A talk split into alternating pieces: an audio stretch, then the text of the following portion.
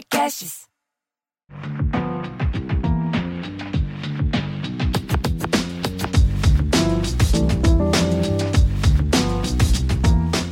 Olá, seja muito bem-vindo, muito bem-vinda a mais um episódio do podcast Afrofuturo. Eu sou Morena Mariá e aqui nesse espaço a gente fala sobre afrofuturismo, cultura africana e outras ideias afins. E bom, antes de começar essa conversa, é uma conversa especial de retorno, né? Já tem bastante tempo que eu tô offline, digamos assim, daqui do podcast. É um prazer estar aqui de novo, voltar e, e voltar com uma frequência, né? Poder voltar com um planejamento aí é, para entrar 2022 com esse conteúdo bem robusto. Mas antes da gente começar a falar e contextualizar tudo, eu queria chamar vocês para estar junto comigo aqui no podcast, mas também nas outras redes sociais, né? Então a gente está lá, arroba Afrofuturo no Instagram. E também temos uma campanha no Apoia-se, apoia.se barra Afrofuturo. E aí, se você quiser apoiar o nosso conteúdo, que é feito de maneira independente, a gente vai ficar muito feliz. No mais é isso, vamos ao episódio.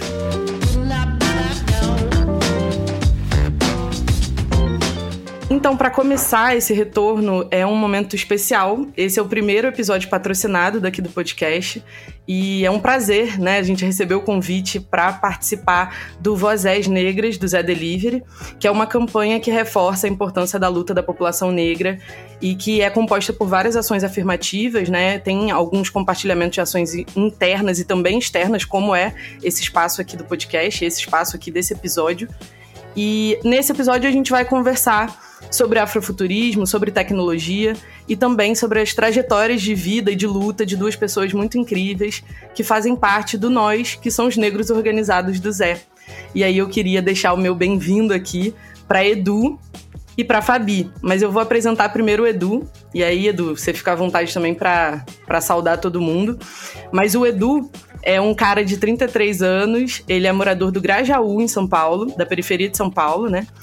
Ele é designer criativo no Zé há seis meses e trabalha com comunicação e artes há 10 anos.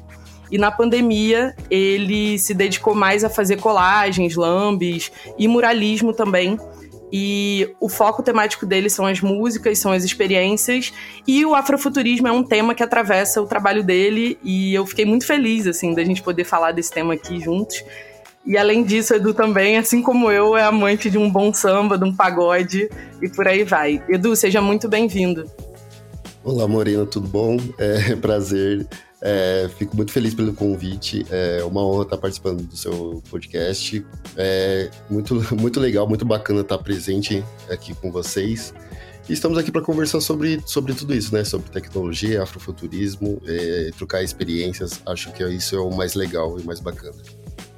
Bora lá então, vou chamar a Fabi também. A Fabi é uma mulher periférica, é mãe, tem 32 anos e é carioca que nem eu, do Complexo da Maré, moradora da Baixada Fluminense. Ela é engenheira de software no Zé Delivery e é formada em marketing, especialista em design de interfaces. Muito chique, gente. Ela é muito chique. E ela viu na tecnologia, além da realização de um sonho, de criança, né, que eu acho que é o sonho de muita gente, a oportunidade também de ascender socialmente e de trazer mais pessoas negras, né, trazer os seus iguais para dentro do mercado de tecnologia. E aí, há três anos, ela vem atuando na comunidade de tecnologia por inclusão dessas pessoas pretas e periféricas como ela, e também de mulheres. E, assim como eu também, a Fabi, amante dos livros, das cores, dos pagodes e aí dos videogames, que é um território que eu não tô muito acostumada, mas eu tô aqui para aprender com ela. Chega mais, Fabi, seja bem-vinda. Obrigada, Morena. Estou muito feliz com o convite, estou feliz de, com essa troca, adoro compartilhar, adoro trocar, principalmente sobre assuntos tão, tão legais e tão diversos ao mesmo tempo, né? Que, que sempre atravessam a gente, que acabam, acabam tornando a gente é, bem único, assim, no meio, nos meios onde a gente vive. Estou muito feliz. Obrigada pelo convite. Obrigada a vocês, gente, por terem topado.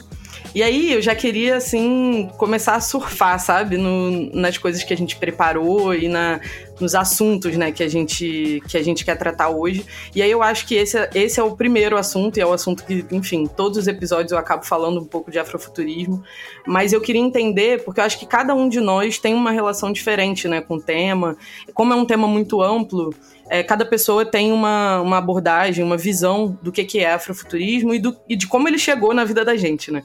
Na minha vida chegou de um jeito bem aleatório, assim, mas acabou se tornando algo importante para mim. E eu queria saber como é que é para vocês, qual é a relação de vocês com o tema do afrofuturismo, em que momento ele chegou e o que, que ele causou na vida de vocês, assim, como é que funciona essa relação para vocês? Olha, assim, para mim, Morena, é, para mim foi tudo acontecendo muito rápido também. Quando eu vi, já tava mergulhando nesse mundo inteiro também. Porque, assim, como, como designer e como criativo, eu sempre vi muitas coisas de pessoas dentro da, do mundo da arte, da comunicação, fazendo vários tipos de trabalhos, né? E aí eu fui sempre entendendo melhor como que funcionava toda essa abordagem, como que funcionava todas essas ideias. E aí você vai mergulhando aos pouquinhos, né? É, para mim, para mim foi muito do, do, é, de, uns, de uns dois, três anos para cá que eu fui aprendendo muito sobre como colocar o, o afrofuturismo dentro do mercado, dentro da, dentro, da, dentro da minha área em si. Porque eu, eu, eu me pego muito nas ideias de cartazes musicais, sabe? É, é, nos Estados Unidos, antigamente, todo mundo sempre trabalhou muito isso, sabe? É, tipo, no jazz, no soul, sempre teve aqueles cartazes de show, sabe? Que a galera. Sim, as capas dos LPs também, né? Eram lindíssimas. Sim, as capas dos LPs e tudo. E, e, isso sempre foi um trabalho que eu sempre achei sensacional. Eu sempre quis trabalhar com esse tipo de coisa. E eu não sabia como que eu poderia trabalhar isso, sabe? E aí eu comecei a entrar muito nessa, nessa, nessa ideia de trabalhar com música. E como que eu poderia fazer as ideias de música serem trabalhadas num, de um parâmetro diferente, sabe? E aí eu comecei muito a pegar colagens de músicas que eu sempre gostei muito, e principalmente música nacional, porque eu, eu acho que é importante a gente sempre falar sobre a, a música nacional, né? Então eu sempre peguei muito Lineker, sempre peguei muito Jonga, sempre peguei muito MC da, sempre peguei muitos cantores negros brasileiros e sempre quis tentar trazer uma outra representatividade da música deles, sabe? e fui aprendendo aos poucos, sabe? Esse foi o meu primeiro passo de entender como que eu poderia é, comunicar é, a, essa relação futurista de música dentro do, do nosso dia a dia, sabe? É, como isso é uma coisa que fora, nos Estados Unidos, é uma coisa tão. Foi, sempre foi uma coisa tão comum e aqui no Brasil a gente nunca teve essa, essa ideia, essa vibração de, ah, vamos colocar. Muito, tem, tem muito do, do, das, das crianças antigamente, tem cartazes do KLB, da KLK, e por que, que não, a gente não pode colocar uns cartazes de, de, de do MC, da, da Lineker, do Jonga, dentro da nossa vida, sabe? Eu acho que é, essa foi a maior experiência que eu tive de troca. Nossa, Edu, que bacana. E essa coisa que você trouxe da música, né, e também dessa referência brasileira é super importante, assim, para mim também. Quando a gente fala de afrofuturismo, às vezes fica um pouco voltado para o exterior, né, ainda fica bem, bem girando em torno dos Estados Unidos e tudo mais. E bem importante você trazer essa, essa perspectiva nacional. Fabi, você ia falar alguma coisa? Te interrompi, pode falar. Bom, é, a minha referência, ela, ela tem bastante a ver com, com a minha religiosidade a partir do momento que eu entrei no, no candomblé, eu comecei a conhecer um pouco mais. Eu não era tão ligada a consumir pessoas pretas, enfim. Eu sempre trabalhei com tecnologia e eu era rodeada de pessoas brancas, eu era rodeada de referências europeias e tudo que eu tinha que buscar era nos Estados Unidos, no meio totalmente branco. E a partir do momento que eu entrei no candomblé, eu comecei a dar prioridade a consumir os meus iguais. Então, consumir artistas pretos, ouvir música preta, apesar de desde muito criança eu também ser muito ligada, principalmente com música nacional, e não entendia muito bem porque que eu preferia o Tim Maia e alguns outros cantores que tinham muito mais destaque na época dele. É, eu comecei a observar o, o, o, vanguardismo que ele trazia no som dele, com os metais, e as influências que ele foi buscar no, no blues, no jazz, e trouxe para a música e acabou se tornando uma referência. Então, ele sempre foi uma das minhas maiores referências de, de ouvido mesmo para som e tudo que eu ouço é, de uns tempos para cá, desde que eu comecei mesmo a gostar e a, e a, curtir o som dele, que já vem de muito tempo, é, tem muita essa referência. Então, começou com música também, assim como o Edu, e a partir disso é, a partir da minha imersão dentro da religião, comecei a consumir bastante é, conteúdo preto. E o que me deu o start no afrofuturismo foi uma arte de um amigo meu, Renato Cafuso, totalmente afrofuturista e totalmente diferente de tudo que eu já tinha visto. Eu, gente, eu preciso buscar mais, mais referências disso. Isso é maravilhoso, eu quero isso para minha vida. E então eu comecei a consumir bastante essa, essa arte bem urbana, né, que, que ele traz bastante as referências da favela, né, da, da favela de onde a gente veio, que é o Complexo da Maré. Ele traz bastante essa vivência da, da do, das crianças soltando pipa, jogando bola na rua e, e misturando com, com elementos totalmente tecnológicos. Então eu comecei a mergulhar bastante com isso. Eu achei Thay Cabral, achei o Draco, achei artistas pretos incríveis que acabaram influenciando diretamente no que eu faço hoje também. Eu acho curioso, Fabi, que você trouxe um monte de gente. Todo mundo se conhece, né? Eu conheço o Renato já há alguns anos, né? Produzi o Nigeek na época que eu tinha produtor audiovisual. A Thay também, a gente é bem próxima. Draco também, conheci a Thay e o Draco numa turma do, do Afrofuturo, na primeira turma presencial é, do curso e, enfim, é um acaba virando uma comunidade, né, de pessoas que, que se interessam pelos mesmos assuntos e acabam estando juntas em torno de, de algumas questões que atravessam todos nós, né? Eu acho que essa essa perspectiva que você trouxe também, né, de ter referências nossas e da gente se sentir parte, eu acho que é um dos grandes trunfos, né, do afrofuturismo, é da gente buscar esse reconhecimento e encontrar e produzir para nós mesmos esse, esse lugar de, de referência. É, é, tanto que vocês falaram da Thay, a Thay foi a minha primeira referência afrofuturista também, tipo, porque eu não achava quase, eu, eu tinha muita dificuldade de achar esse tipo de coisa em redes sociais e tudo mais.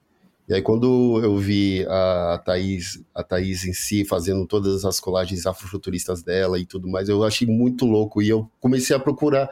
Eu procurava muito amigos que também que também são da área de tecnologia sobre para ver se eles tinham alguma referência de afrofuturismo e tudo mais. E algumas pessoas até me indicaram cursos, teve um curso online que eu fiz ano passado, é, no meio da pandemia, que, que foi bem bacana, foi bem. teve bastante informação. Então, tipo, é, é, muito bom ver que algumas referências são, são sempre muito próximas, sabe? É muito legal esse, esse, essa, essa troca, que é muito, sempre muito próxima. Claro que todo mundo conhece todo mundo, praticamente. Sim, é um meio super, super pequenininho, né, Edu? É, e é curioso também, porque acaba que a gente, em algumas esquinas, vai se encontrando, né? Mesmo que a gente esteja em lugares diferentes, né? Eu, apesar de ser daqui do Rio, morei um tempinho em São Paulo, então também acabei conhecendo uma galerinha em São Paulo e a gente, mesmo que não esteja no mesmo lugar ou não esteja no mesmo no mesmo grupo, né, não faça parte do, dos mesmos amigos próximos e tudo mais, a gente acaba se referenciando uns nos outros, né? A gente acaba se tornando referência um do outro, e isso é muito legal, muito bacana, assim, porque acaba que as nossas referências não ficam nesse lugar distante, né? nesse lugar de endeusamento, né? Que é uma coisa muito comum.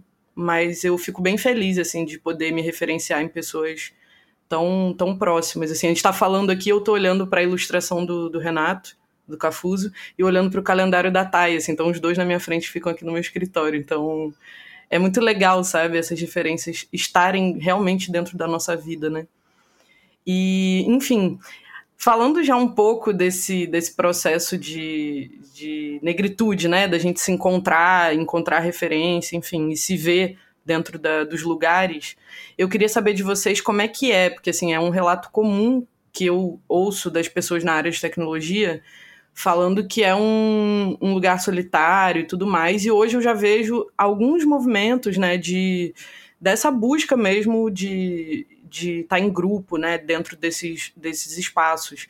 E aí eu sei que o Nós é um desses espaços, e eu queria saber como é que foi para vocês, assim, na trajetória de vida de vocês mesmo, dentro da tecnologia, como é que essa questão da negritude, né, o fato de vocês serem pessoas negras atravessa essa atuação profissional na tecnologia, como que isso marca a vida de vocês, ou de que maneira vocês descobriram, né? Porque tem gente que descobre que é preto, não sei se foi o caso de vocês, é, ou descobre o que quer dizer ser preto, né? O que às vezes a gente sabe, mas não entende muito bem é, o significado social disso, né? Então eu queria saber de vocês, assim, como é que foi esse processo de, de tomada de consciência de negritude dentro desse atravessamento aí do trabalho com a tecnologia. É, dois filmes foram fundamentais, assim, para mim. Eu, eu fui dessas pessoas que se descobriu preta.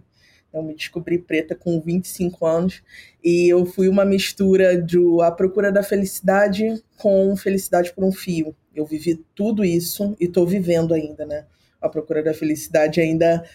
A minha vida ainda continua andando no, no ritmo do filme. Estou aí num, num processo de descoberta de ascensão da carreira muito legal e fazendo com que os, pessoas que têm as mesmas particularidades que eu venham junto comigo. Isso, isso se tornou um, uma chave assim na minha carreira que eu que eu virei depois de ouvir nãos e não entender porquê, de almoçar sozinha e não entender por que só eu não conseguia me enturmar, de não conseguir referências como eu, de ter vergonha de falar na, na reunião achando que eu ia falar alguma coisa muito errada e quando na verdade não, era só porque eu era eu mesma.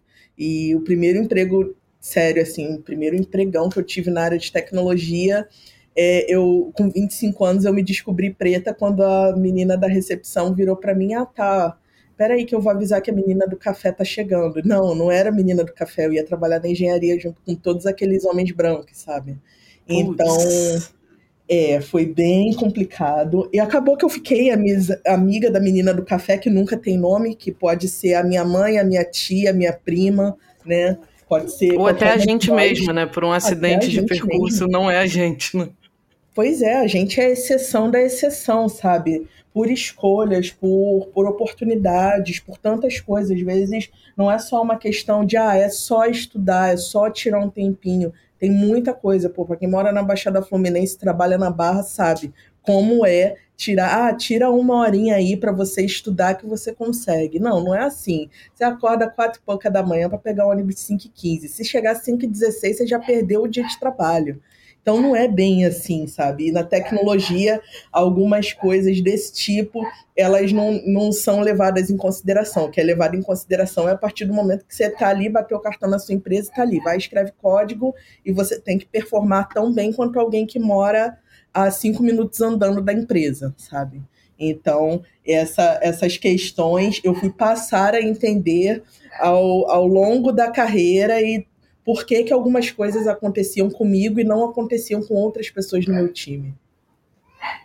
Isso é um pouco assustador, né? Quando a gente percebe que, que isso está acontecendo, né? Parece que a gente está meio num pesadelo, é um negócio, é uma sensação meio estranha, não sei para vocês, mas eu fico com a sensação de que alguém vai me cutucar, sabe? Eu vou acordar.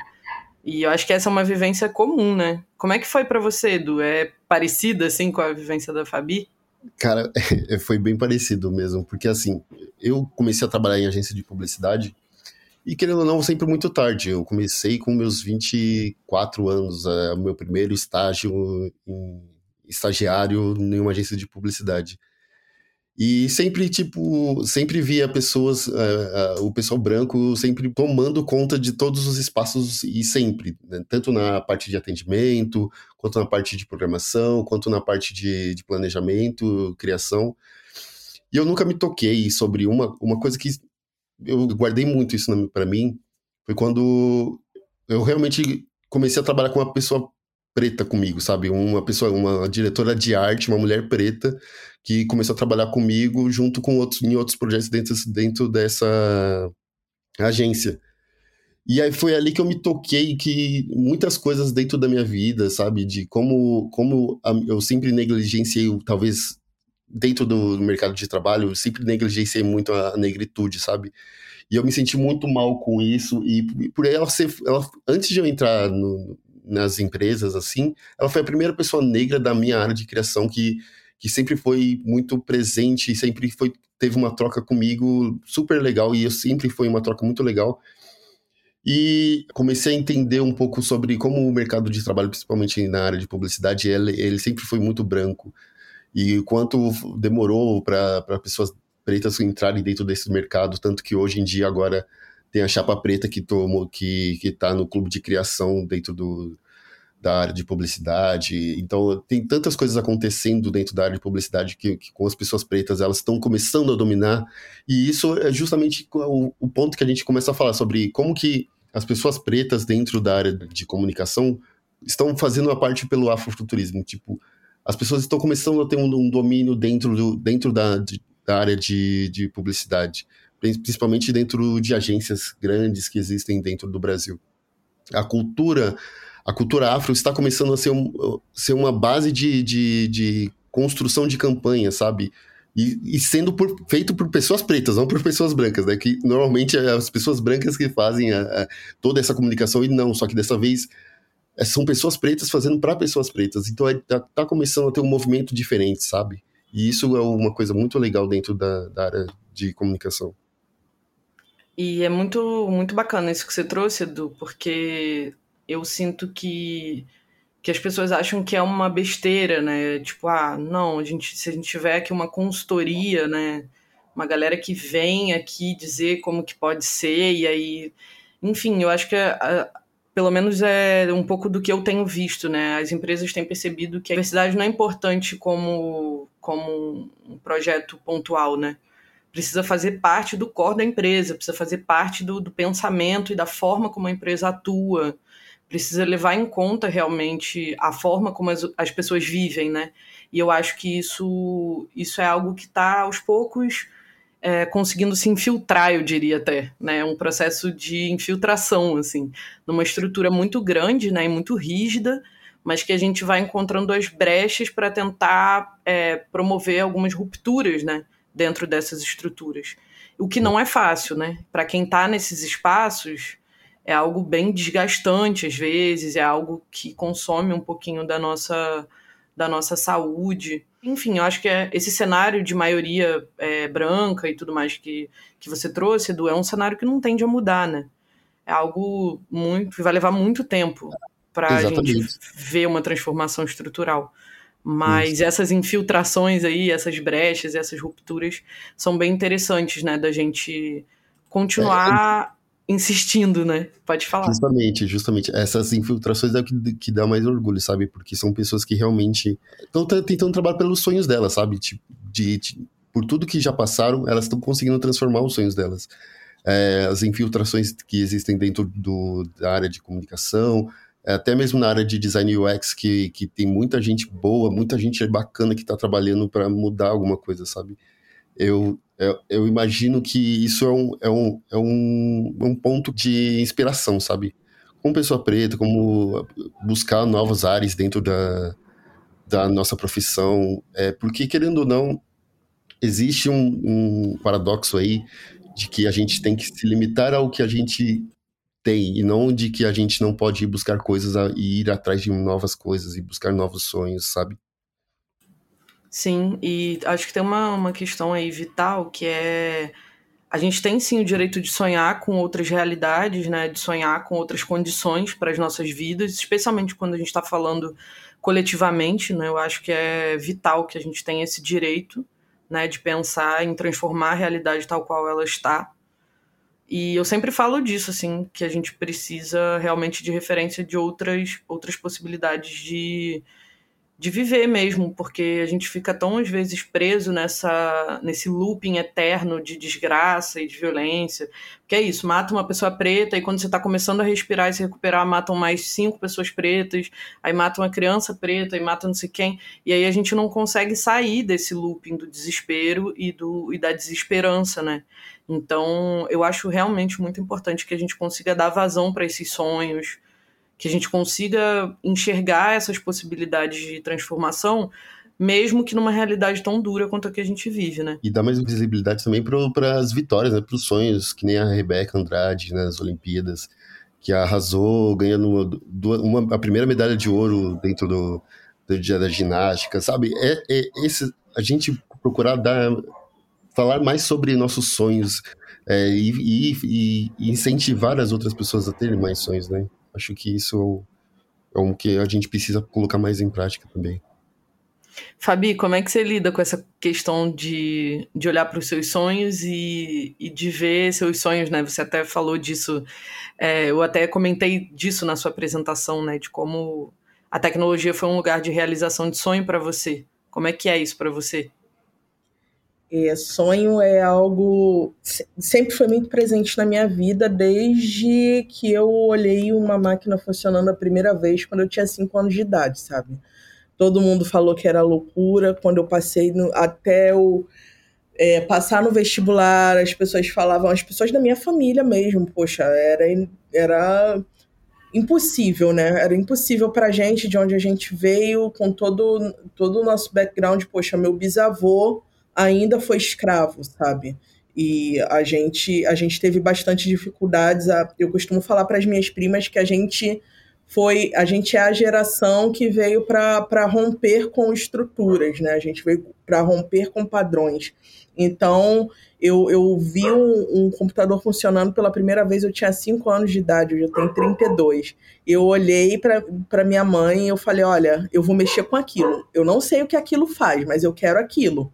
Então eu persegui isso a minha vida toda, sabe?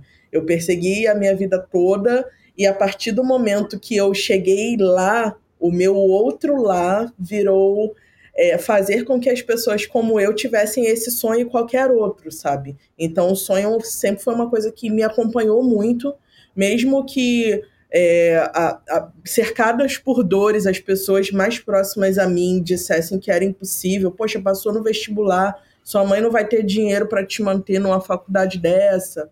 Isso é coisa de homem, isso é coisa de branco, isso é coisa de rico. Você não vai muito longe nisso. Arranja um curso que você vai conseguir emprego logo. Então, todas essas coisas, as, as, os nossos familiares que estão aí calejados aí das dores de tanto ouvir não, de tanto ouvir que a preto favelado não pode sonhar, é, então, todas essas coisas, eu passei por isso para ir atrás de um sonho, sabe? E eu trabalho com um sonho 24 vezes 7 e para os meus filhos isso já é diferente. Eles conseguem ver isso. Eles conseguem tocar no sonho deles porque eu sempre estimulo e incentivo isso mesmo, sabe?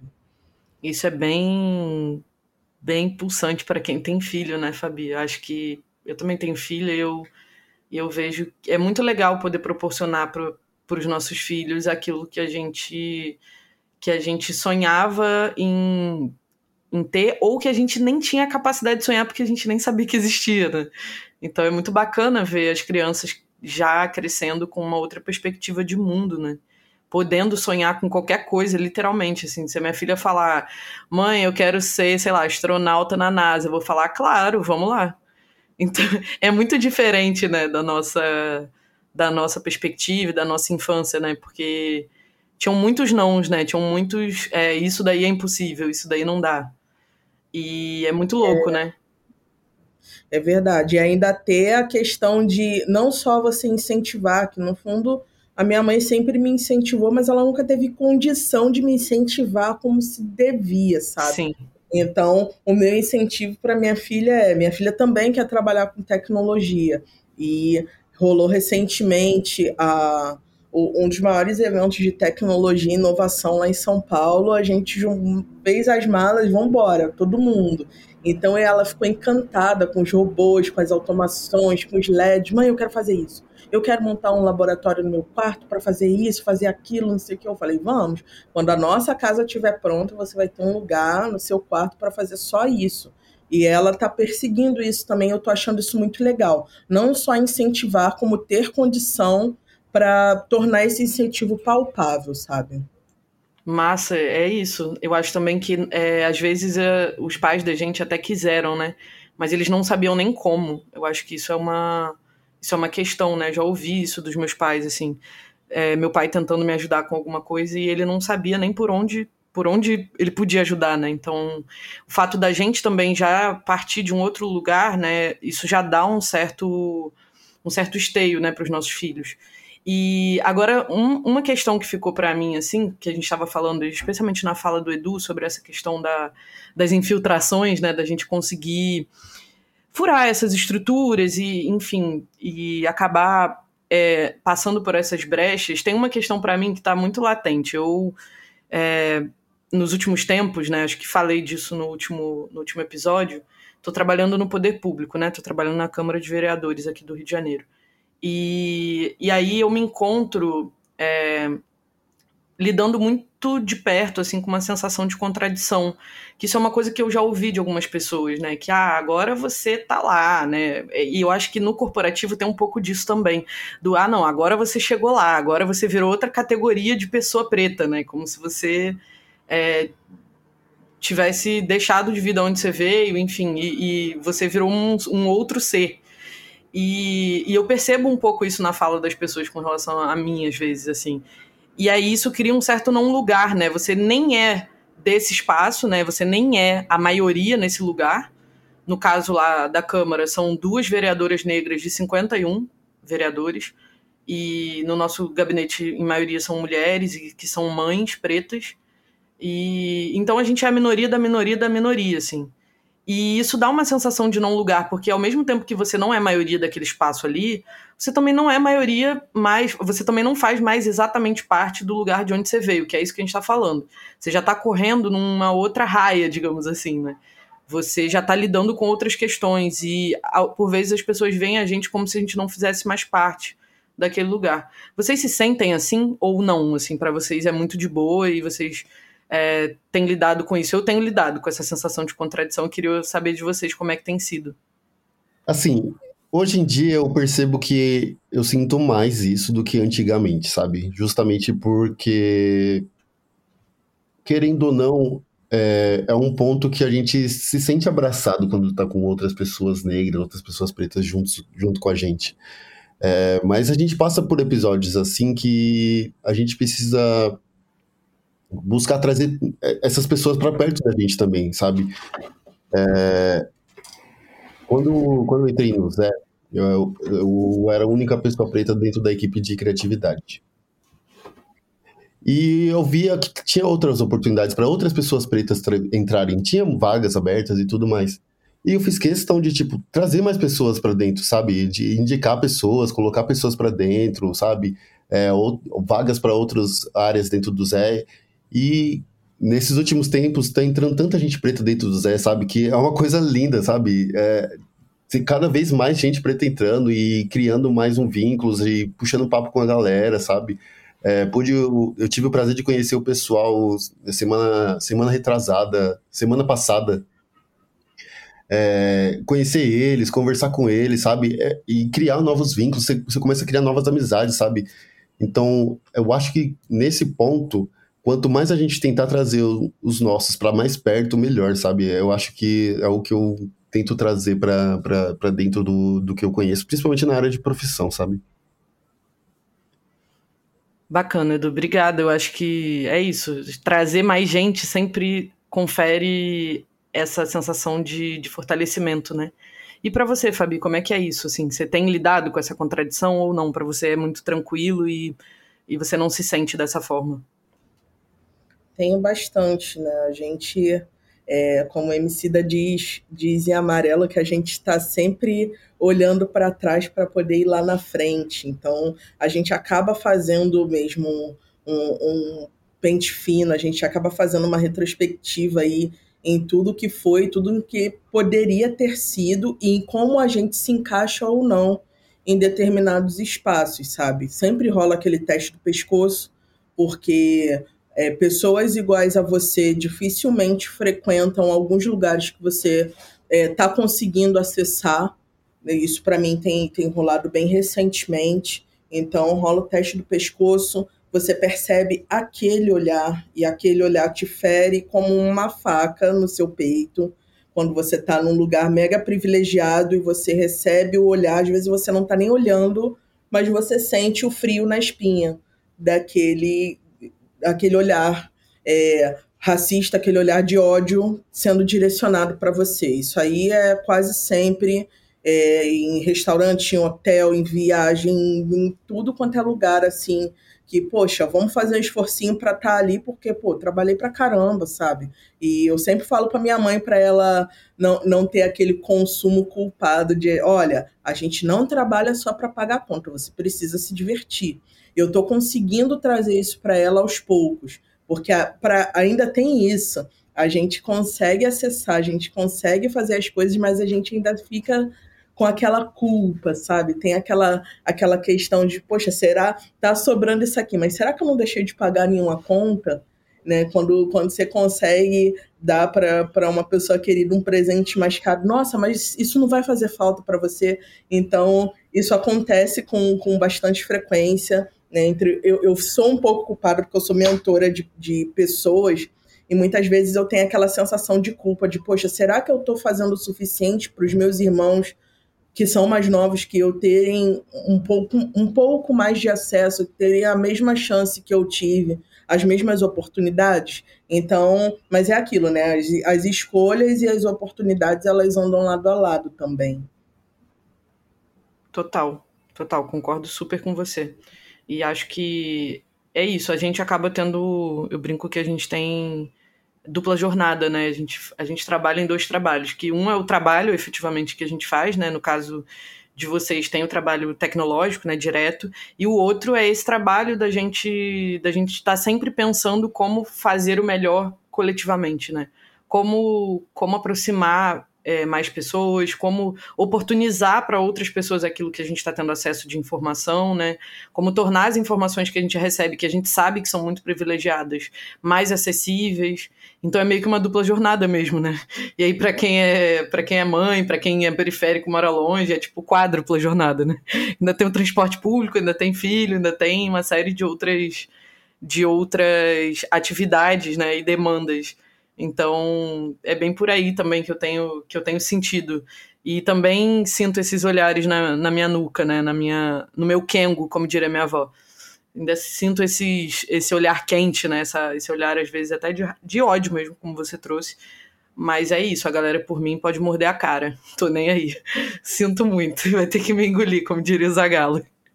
É, gente, é, eu queria saber também de vocês agora um pouco mais sobre o trabalho de vocês, o trabalho que vocês fazem fora do Zé, né? Porque eu acho que o trabalho que vocês fazem no Zé com certeza tá aí para todo mundo acessar, porque, enfim, eu, eu sou cliente do Zé também, então é, é isso. Acho que todo mundo vai ter acesso aí ao, ao que vocês fazem dentro do Zé, mas eu queria saber como é que o afrofuturismo participa desse trabalho que vocês fazem, tanto dentro quanto fora também, né? Que tipo de, de abordagem vocês consideram que faz parte desse olhar afrofuturista dentro do trabalho de vocês? Fora do Zé, para mim foi, foi uma coisa muito doida quando eu comecei a fazer colagens e, e meu, cê, a minha ideia sempre foi tentar trazer o que, eu, o que eu nunca consegui trazer quando eu era criança, porque eu sempre fui, eu sempre fui uma criança que adorava desenhar, adorava fazer umas artes na, nas aulas de, de, de pinturas e tudo mais. Só que eu nunca tive a oportunidade, sabe, de quando eu era criança, de ter alguém que fosse me ensinar, que pudesse me trazer essa, essa ideia de do como fazer essas coisas, sabe? E agora, hoje, com a minha idade que eu tenho e com as artes que eu tenho fazendo e tudo mais, eu sempre tive a ideia de, tipo, começar a criar um coletivo, envolver crianças, de trabalhar com crianças, de dar essa oportunidade delas entenderem, o, a, principalmente na periferia, né?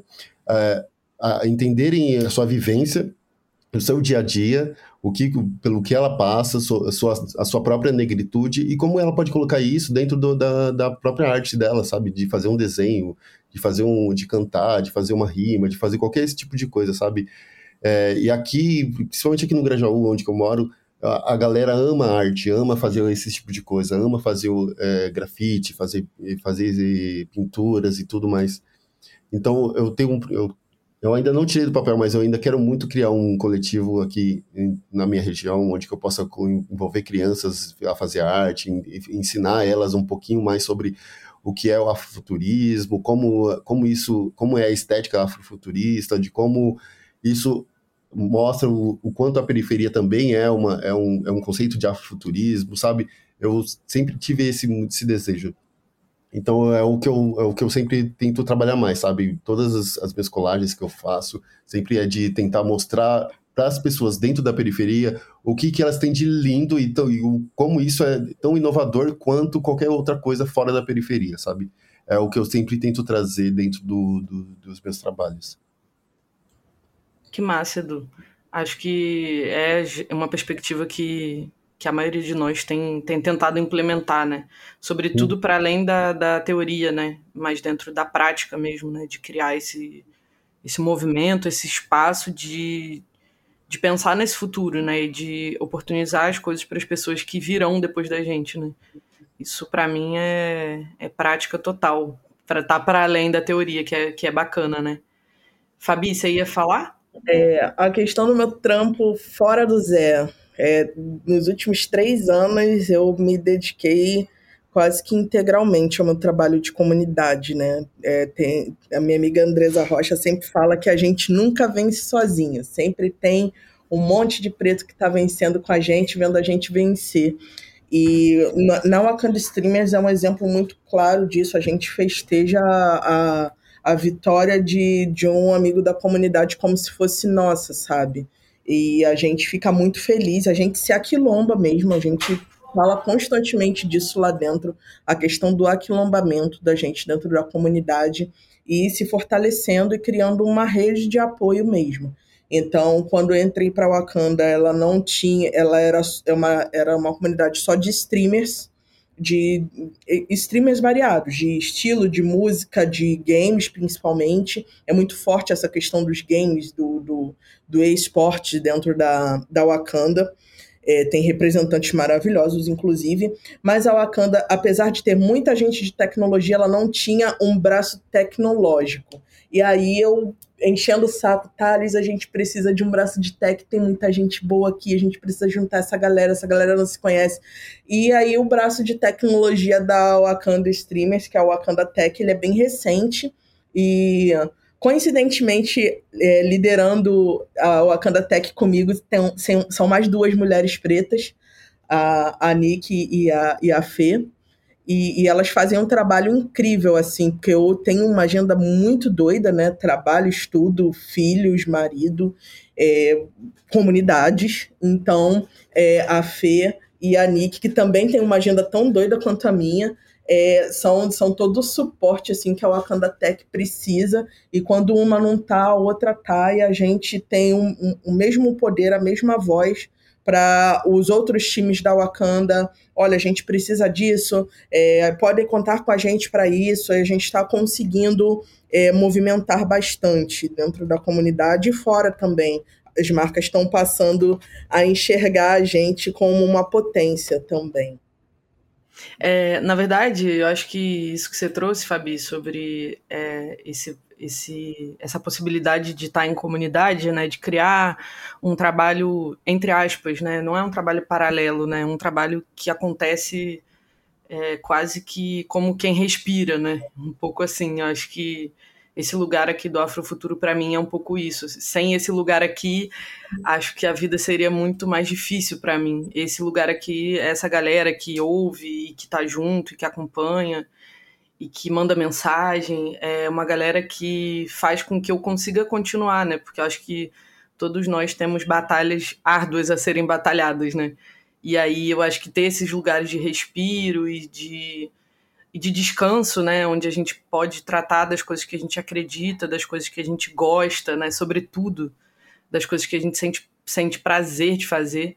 Acho que isso dá um respiro e um fôlego para a gente ir para o mundo, né? Fazer fazer aquilo que a gente acha que tem que ter, né? Então, Edu, acho que eu espero que esse, esse episódio seja tipo cápsula do tempo. Daqui a um tempo você tenha conseguido criar esse, esse espaço aí na sua quebrada e, e você me conte que rolou e que tá sendo muito massa.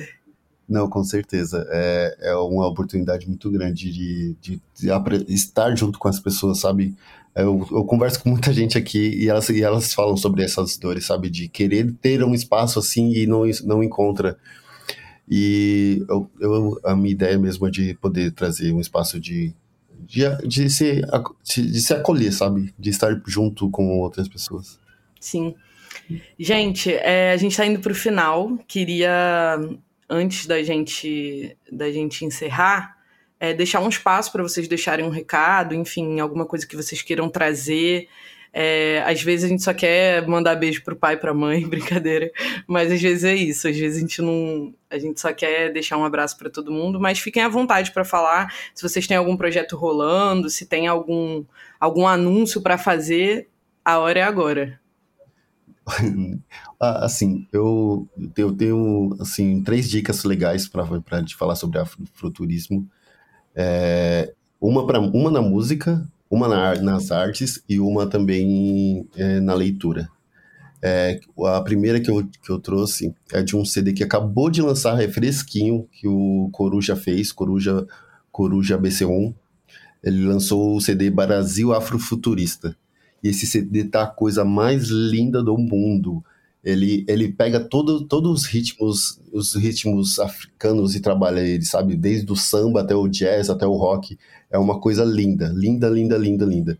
É, tem, um, tem um tem o Jonathan Fair, que é um cantor também que afrofuturista que fala sobre que fala muito mais sobre o jazz, junto com a Margareth Menezes.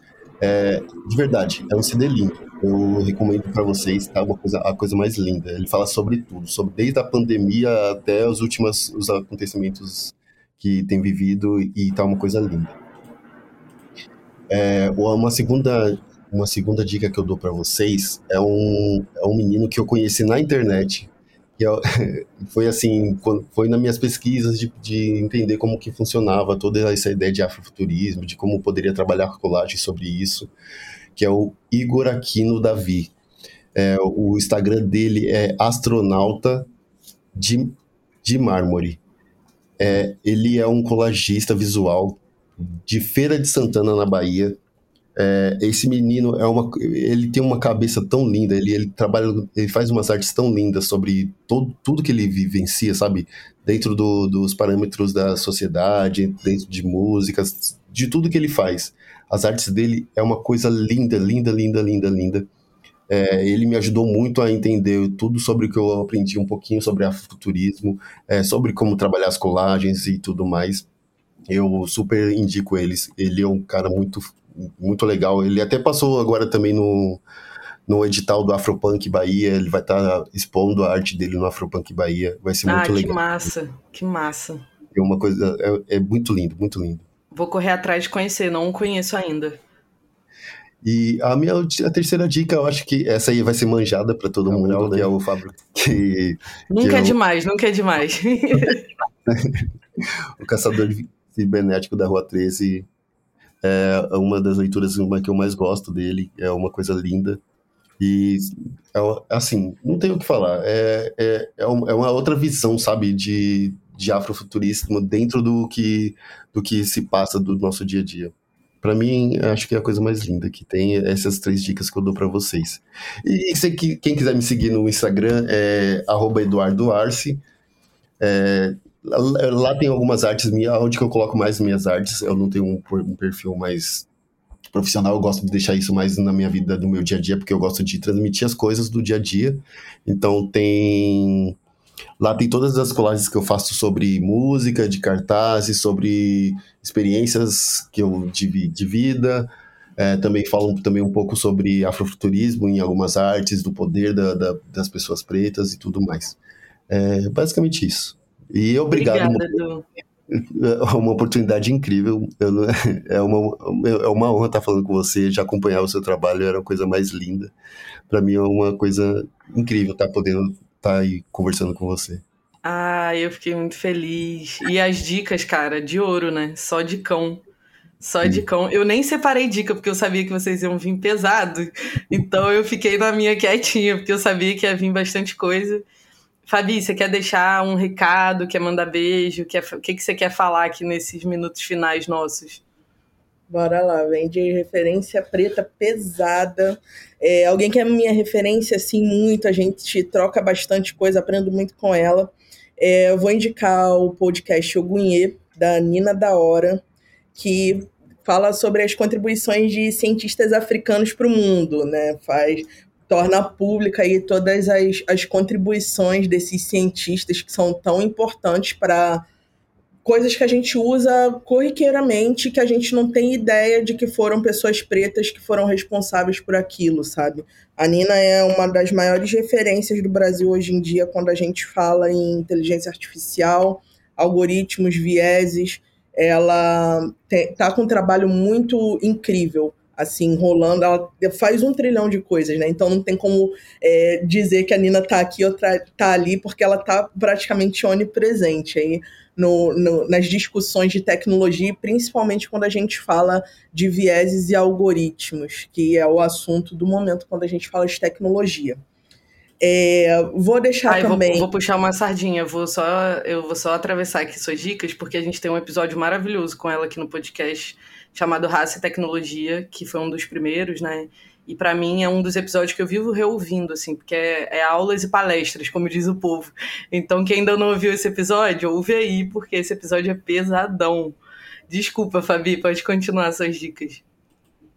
É incrível, e assim, é eu, eu, troco bastante, assim, a Nina é, uma, é a minha maior referência, assim, nessa área, acho que para todo mundo. Quando você passar por inteligência artificial, quando você falar de tecnologia, quando você falar de algoritmos, sejam de vieses racistas ou não, apesar que a gente sempre acaba caindo né, nesse tema, porque tecnologia é feita por pessoas e as pessoas levam é, bastante de si para dentro dos seus códigos e dentro dos seus produtos. E isso vai para a sociedade como um todo, né?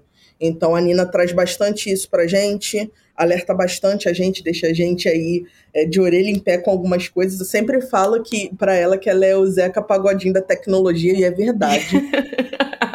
ela é Amei. Pessoa, ela é a pessoa mais gente boa assim da tecnologia, muito muito de boas mesmo. É, ela é aquela pessoa que compartilha conhecimento de graça, às vezes ela nem é a intenção, mas está ali compartilhando sabedoria e, e, conhecimento o tempo todo. Então, Rasgo uma seda mesmo, sou muito fã dela e fico muito feliz de ter, ter me aproximado tanto dela ultimamente. É, segunda dica, que eu, é incrível também, aí eu vou invadir um pouco a área do Edu, que é uma galera lá do Grajaú, que é o Corre Coletivo, um podcast de uma comunidade que eu gosto muito, da galera que faz um corre muito da hora, principalmente com as crianças, assim, lá no, no Grajaú. Eles tiveram uma atuação muito incrível na, na pandemia de distribuir alguma, alguns brinquedos, distribuir. Eles pegaram tudo que eles tinham e, e, juntaram a vaquinha da galera na internet e distribuíram algumas cestas lá no Grajaú e eles fizeram um trabalho de educação e comunicação incrível para poder entreter as pessoas num momento tão complicado que a gente está passando. Então, o podcast do Corre Coletivo tem umas histórias muito legais, tem é, é tipo um é tipo aquelas aquelas radionovelas mesmo, eles contam bastante histórias, eles compartilham bastante de vivências periféricas também. Sou muito fã da galera do Corre Coletivo, vale muito a pena seguir. É, terceira dica é o Akand Streamers. E aí é geral, cultura, música, estilo, tecnologia. Então, o Wakanda Streamers está sempre fazendo lives aí na Twitch, está sempre fazendo coisas bem legais aí, multimídia. Tem streamer preto de tudo quanto é coisa que você possa imaginar. É, claro que puxando a sardinha para tecnologia, às quintas-feiras a galera de tecnologia tá lá na Twitch conversando, escrevendo código, inventando moda, a galera sugere coisas. A gente costuma fazer bastante live code também.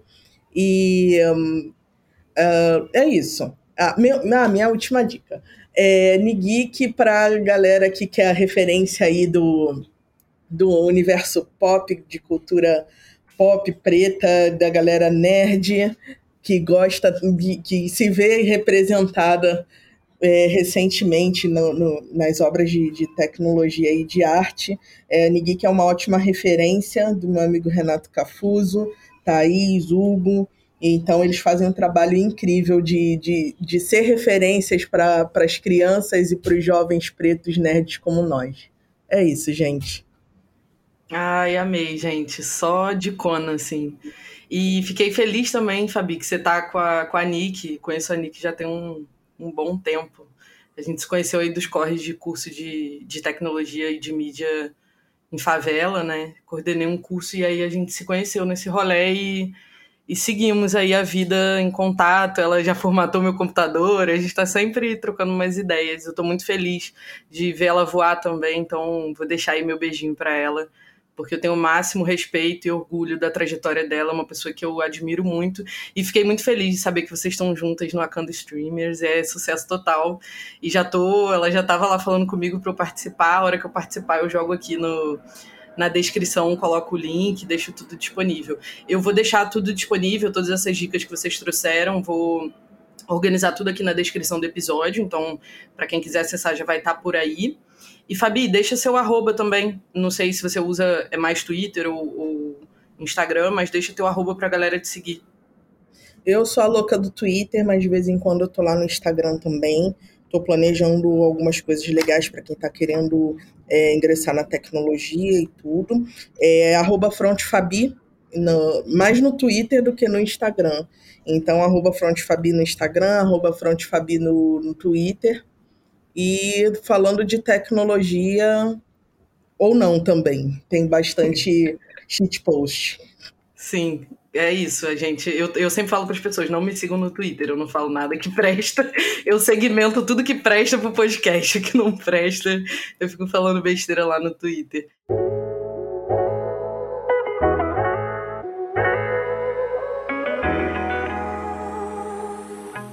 E aí galera, beleza? Eu sou a Leila, estou como analista de Employer Branding aqui no Zé, e assim como vocês, eu estava como ouvinte nesse episódio. Eu gosto muito do tema futurismo e gosto muito desse podcast, então estou super feliz com essa parceria. Então aproveita esse espacinho aqui para contribuir com algumas dicas afro-futuro, espero que vocês gostem. A primeira delas é para a galera que tem interesse ou que já trabalha com tech. Eu sugiro que dê uma zapiada no YouTube do Zé, numa playlist chamada Meetups do Zé. Lá você encontra uma série de palestras sobre front-end, engenharia de dados, desenvolvimento de arquitetura, design, análise de dados, enfim, uma gama gigantesca de opções e possibilidades aí para vocês se desenvolverem. A segunda delas é uma recomendação sobre uma leitura muito interessante, A Parábola do Semeador da Octavia Butler. É uma narrativa futurista que discute possibilidade de um futuro distópico. A cabeça explode. Sério, é muito bom. A terceira, e aqui fazendo já o meu jabá, eu gosto muito de distopias, como vocês devem ter percebido, então eu super recomendo Lovecraft Country, que é uma série maravilhosa. E nesse caso se passa nos anos 50, né? Então todos os personagens passam por questões complexas que envolvem raça, magia e tecnologia. É genial, de longe minha série favorita. Espero que vocês também gostem.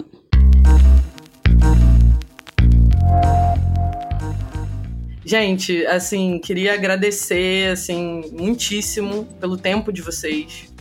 É, enfim, pelo carinho de vocês estarem aqui comigo e abrirem um pouco um pouco da intimidade, né? Porque querendo ou não, a trajetória da gente é o que a gente tem de mais valioso, né? A história da gente. E, e para mim foi precioso ter esse tempo aqui para ouvir vocês e, e poder trocar um pouco é, e saber mais de vocês também, porque aí também vou querer ficar na cola de vocês agora.